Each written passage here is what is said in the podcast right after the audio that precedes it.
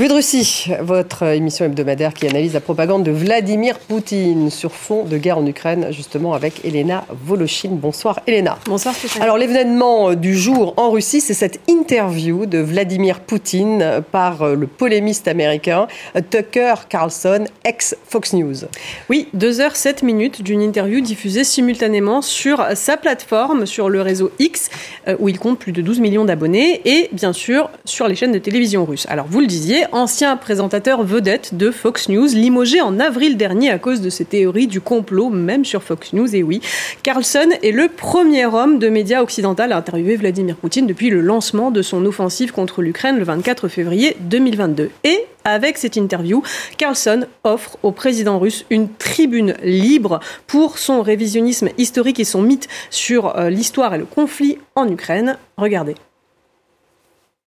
Pourquoi n'avez-vous pas mis cela sur la table pendant vos 22 premières années de présidence, que l'Ukraine n'était pas un vrai pays nous avons toutes les raisons d'affirmer que l'Ukraine est un État artificiel. Quel a été le déclencheur pour vous? À quel moment vous vous êtes dit je dois le faire?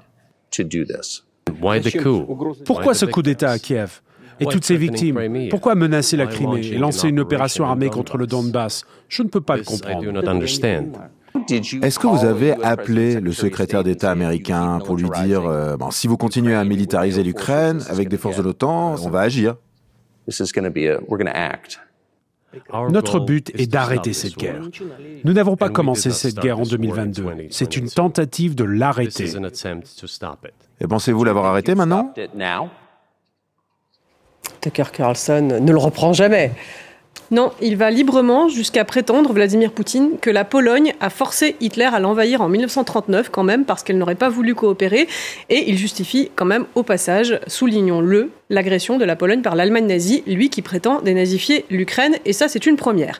Poutine affirme aussi qu'il y a dix ans, en février 2014, le président pro-russe Viktor Yanukovych n'aurait pas fait usage de la force policière pendant la révolution de Maïdan, alors que c'est précisément la violence policière qui a mis le feu aux poudres pendant cette révolution. En fait, Poutine, il dit énormité sur énormité, jusqu'à se rendre compte que Carlson, il ne connaît absolument rien à ce conflit ukrainien, ni dans la version mythique qu'il lui présente, ni dans les faits réels, puisque Carlson lui demande si le troisième tour à l'élection présidentielle qui a débouté le président Viktor Yanukovych de sa victoire à la présidentielle, c'était en 2014, et là, Vladimir Poutine lui dit non, euh, c'était en 2004. Bref, Carlson n'a absolument pas idée, en fait, pendant toute cette interview, de quoi Poutine est en train de lui parler dans sa grande leçon historique, et du coup, cette interview, elle devient très vite, vous allez le voir, un calvaire pour l'un comme pour l'autre. Est-ce une émission de divertissement ou une conversation sérieuse Qui a fait exploser Nord Stream? Vous Constatez-vous l'agissement de forces surnaturelles quand vous regardez ce qui se passe dans le monde? Pensez-vous que c'est l'œuvre de Dieu? Vous dites-vous parfois, ces forces ne sont pas humaines? Non, je ne me le dis pas vraiment, non. Aujourd'hui, toutes les évolutions se produisent beaucoup plus vite qu'à l'époque romaine. Bon, alors quand l'empire de l'intelligence artificielle va-t-il advenir?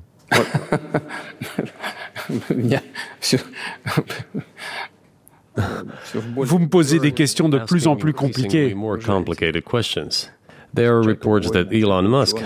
On dit qu'Elon Musk a déjà implanté une puce électronique dans un cerveau humain aux États-Unis. Et qu'en pensez-vous?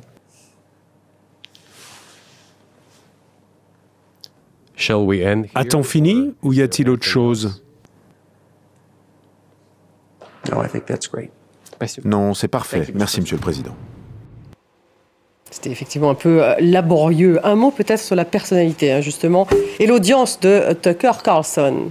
Alors, Tucker Carlson, il se définit lui-même comme un homme politique conservateur, euh, comme un commentateur, pardon, politique conservateur. C'est un proche de Donald Trump. La journaliste américaine Erin Burnett le décrit même comme l'un des dirigeants du Parti républicain. Euh, Carlson, il a effectivement des allures d'homme politique en campagne lorsqu'il sillonne l'Amérique et fait sale comble pour ses discours. Euh, vous allez en voir un extrait. C'était le 29 décembre dernier lors d'une apparition aux allures de meeting de campagne, justement, à Phoenix, dans l'Arizona. Carlson déroule son discours habituel en accusant les dirigeants américains de vouloir détruire les États-Unis. Merci. Oh, ça c'est énorme, merci. S'ils réussissent leur projet de détruire les États-Unis, où iront-ils? C'est comme brûler sa propre maison. Pourquoi font-ils cela? Alors, à l'appui de ces discours, Carlson dénonce entre autres la politique migratoire américaine. Il qualifie par exemple l'immigration d'invasion qui viserait à remplacer les Américains. Il est aussi persuadé que les vaccins anti-Covid contiendraient des cellules ADN étrangères qui viseraient à contaminer l'ADN américain. Bref, euh, le camp Trump en campagne avec Tucker Carlson. Carlson et bien sûr, euh, il appelle à cesser l'aide militaire et financière à l'Ukraine. Alors comment les médias russes ont-ils réagi à cette interview de Vladimir Poutine? Alors les, médias russes parlent de bombes informationnelles. Ils prétendent que Tucker Carlson serait parvenu à briser un prétendu blocus informationnel aux États-Unis. Écoutez comment la chaîne d'information en continu Rossiya 24 en a rendu compte. L'Occident n'avait jamais vu une telle interview du président de la Russie et il a redouté d'avance. Carlson lui-même a expliqué pourquoi dans une vidéo qu'il a enregistrée juste après depuis le Kremlin. La Russie n'est pas une puissance expansionniste. Désolé, le département d'État vous ment. Les chaînes de télévision américaines se sont obstinées à ne pas voir cette bombe informationnelle.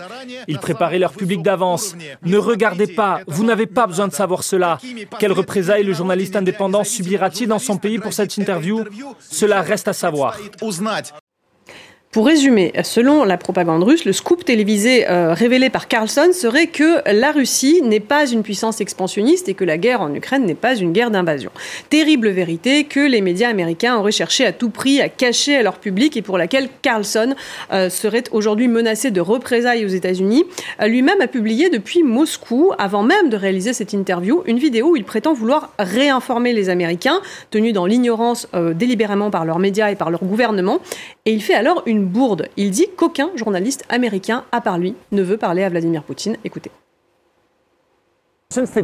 Depuis le jour où la guerre en Ukraine a commencé, les médias américains ont parlé à des tas de gens en Ukraine. Ils ont fait des tas d'interviews avec le président ukrainien Zelensky.